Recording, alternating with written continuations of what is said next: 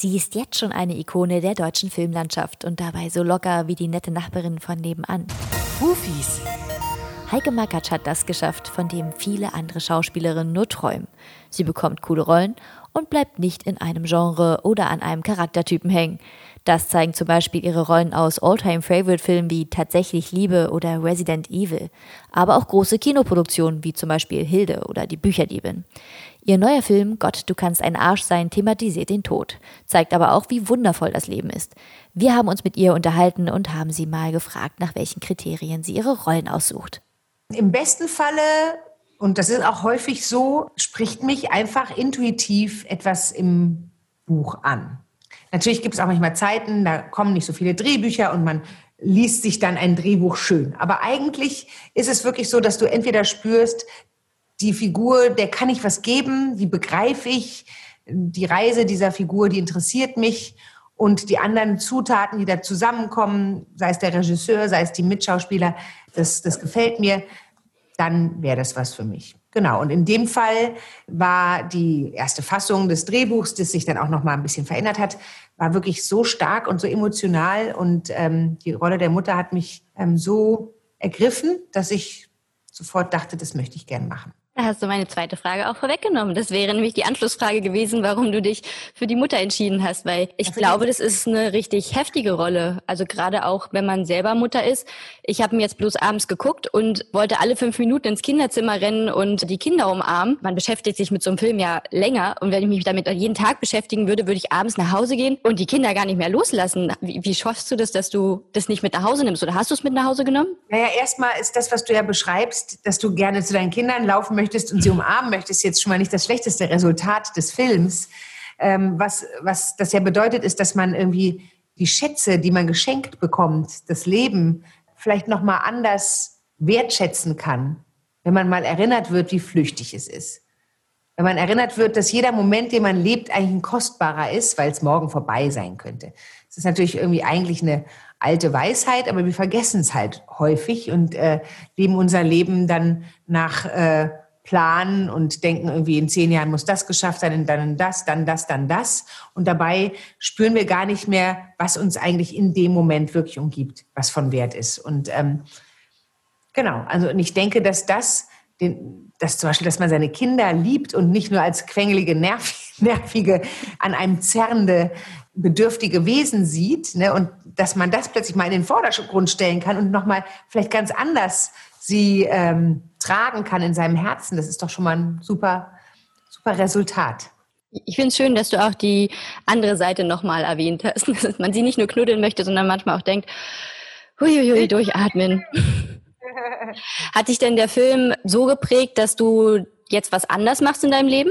Naja, also ähm, ein Film zu drehen, sich darauf vorzubereiten, sich mit den Themen des Filmes zu befassen, das ist dem gleichwertig, was man sonst so im Leben erlebt. Ich kann da immer so die Ursache und die kausale Wirkung manchmal nicht so ganz auseinanderhalten oder besser, ich kann nicht immer sagen, aha, weil ich das gemacht habe, verhalte ich mich jetzt dort so und so. Aber natürlich passieren Dinge in einem, wenn man sich mit Themen wie den Themen in diesem Film auseinandersetzt. Ne? Wenn man sich mit dem Tod auseinandersetzt, mit, mit damit, dass äh, man loslassen muss, dass man annehmen muss, Schicksale annehmen muss, dass man den Moment füllen muss, als wäre es der letzte. All diese Dinge, ja, die legen sich dann irgendwo in einem nieder. Gleichzeitig hat mir aber vielleicht auch das Buch gefallen, weil es schon in mir angelegt war als ein Thema, was mich interessiert oder an dem ich arbeite oder wo ich äh, denke, ja, dieses Loslassen, dieses Annehmen, dieses Akzeptieren, das sind Dinge, die ich noch stärker erlernen möchte.